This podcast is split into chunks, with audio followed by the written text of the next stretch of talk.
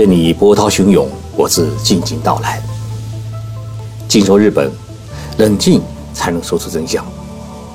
我是徐宁波，在东京给各位讲述日本故事。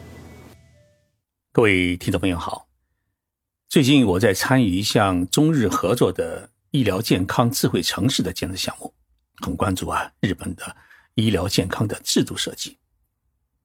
日本政府已经提出了。人活一百岁的概念，宣布日本要进入人活一百岁的时代。现在日本的人均寿命是八十四岁，也是全世界最长寿的国家。那么要活到一百岁的话，还要增加十六年。靠什么来增加十六年呢？自然，干净的空气、干净的水，还有健康的食品和健康的生活方式是一个基本。但是呢，如果没有完善的社会保障制度和医疗保障制度，那么光有干净的水和空气，也难以维持一个人活到一百岁。日本政府这口号啊是喊出去了，那么它具体采取哪些措施来保证国民的平均寿命能够活到一百岁呢？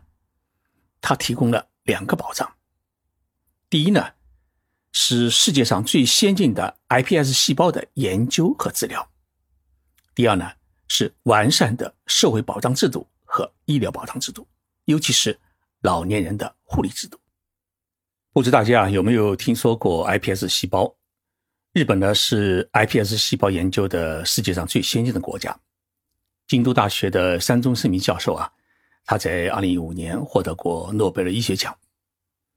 iPS 细胞呢是再生细胞，理论上来讲，它可以再生出人体器官。日本呢已经在进行这方面的研究。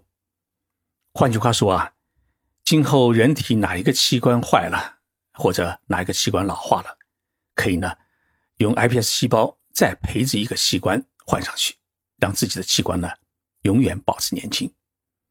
你可以想象，一位老人如果他的身体的器官还是二十岁的话，那么。他就不只是活到一百岁的问题，可能还活得更为长久。关于日本的 iPS 细胞的研究，我在以前的节目当中啊已经介绍过两次，在这里呢暂时不做详细介绍。今天呢，我想跟大家聊一聊日本的老年人的护理问题。我的邻居老太太叫原田，那么袁田女士呢？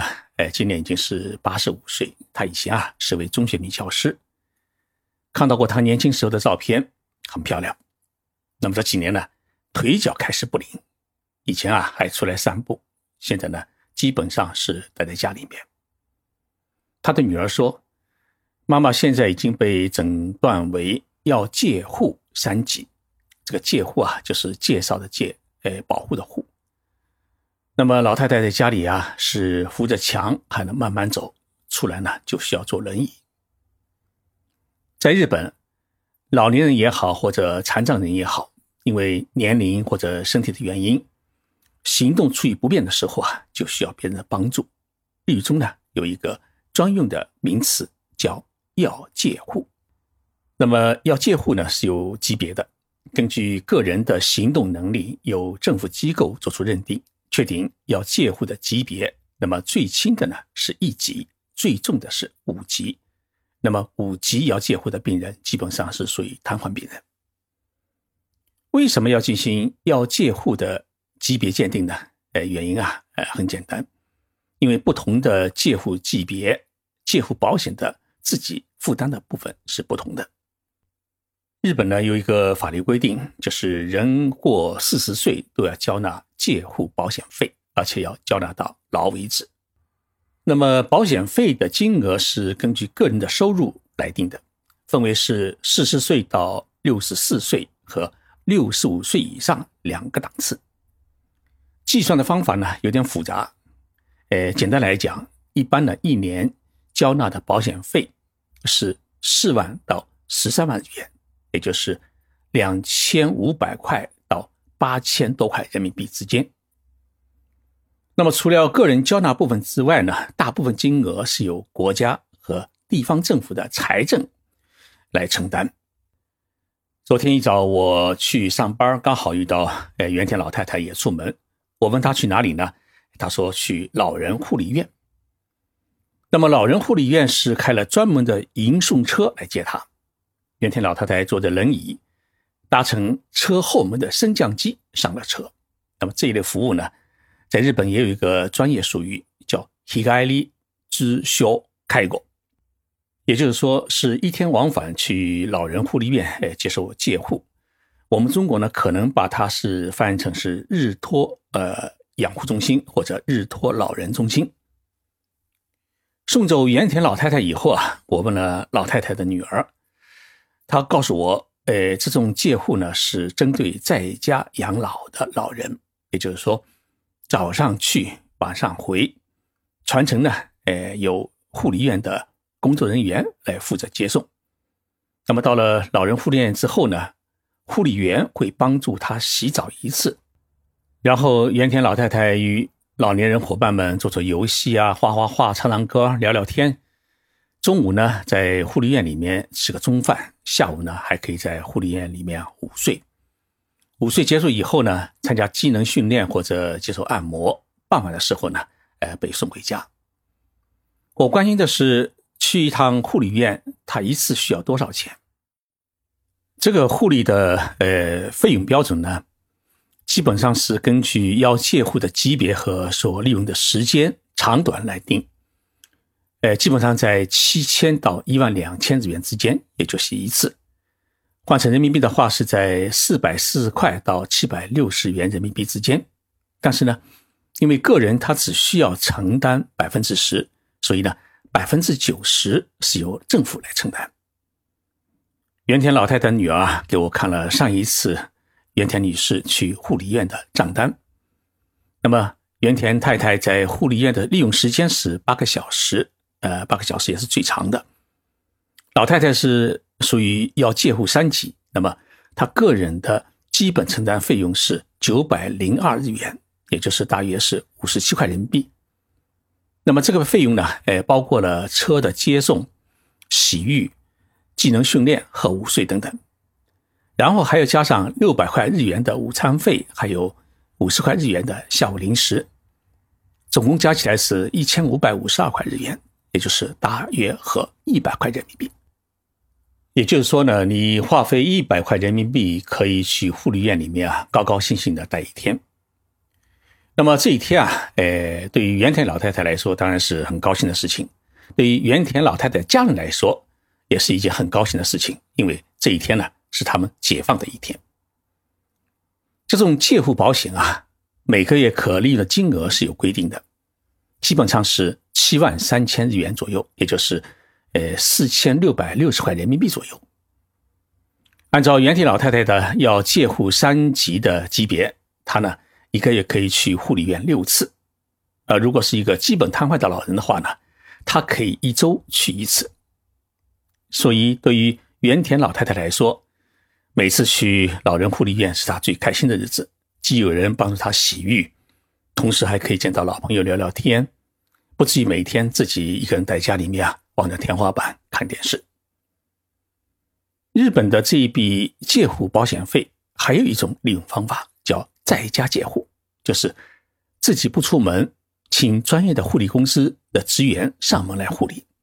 每周呢也可以利用一次，个人承担的费用呢跟去老人护理院是一模一样。那么接受在家介护的人啊，大多数是属于行动不方便者，护理公司职员啊会带着专用的浴缸和辅助设备前来帮助他洗澡，然后呢帮老人做一次午餐。然后帮老人按摩，哎，帮助打扫卫生，陪他聊聊天。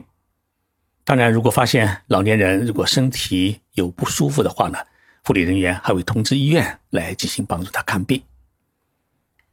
对于孤寡老人来说啊，呃，在家借护这一天也是在家里面最为开心，也是最为期待的一天。日本厚生劳动省的资料显示，日本老年人的百分之九十是选择了。居家养老，而不是去养老院，所以这种介护保险制度啊，呃，对于老年人来说，尤其是对城市里面的居家老年人来说，显得尤为重要。前几天啊，辽宁省外事办公室组织了全省的外事干部参加了一次大讲堂活动，要我给大家讲一讲，呃，日本的养老问题。于是呢，我在东京的办公室给大家讲了一个半小时。因为日本现在的三分之一人口已经是六十五岁以上的老人，而中国到二零二五年，三分之一的人口也将是六岁以上的老人。如何养老，尤其是。如何体面的养老，优雅的老去，也一定是我们不少的听众朋友大家在一起思考的问题。我在讲演当中我说了一句话，我说很讨厌一个词叫养老产业，因为在日本啊，养老不是产业，而是福利事业，也就是它是属于一个非暴利行业，它只服务于需要帮助的人，而不是服务于需要享乐的人。因此呢。从事养老事业的人啊，他必须要有爱心，而不是钱心。这个钱是金钱的钱。我们不能把养生与养老啊混在一起，更不能把养老与房地产开发混在一起。这样的话呢，会把养老事业带偏，同时呢，也会让政府有限的服务资源流失。所以啊，如何发展养老事业，政府需要做顶层的制度设计。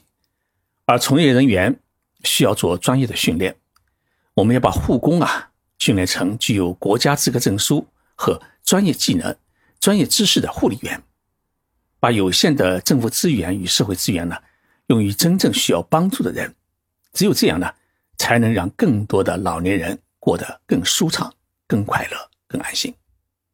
所以，下次大家来日本考察日本的养老事业的时候啊。要重点考察日本养老的软件，而不是硬件。今天的节目就播到这里，谢谢大家的收听。我呢有一个微信公众号，名称也叫“静说日本”，每天上午都在发送一篇有关日本的文章。喜欢看文字稿的听众朋友啊，请大家在微信公众号上面啊去搜“静说日本”，希望大家能够关注。我们下期节目再见。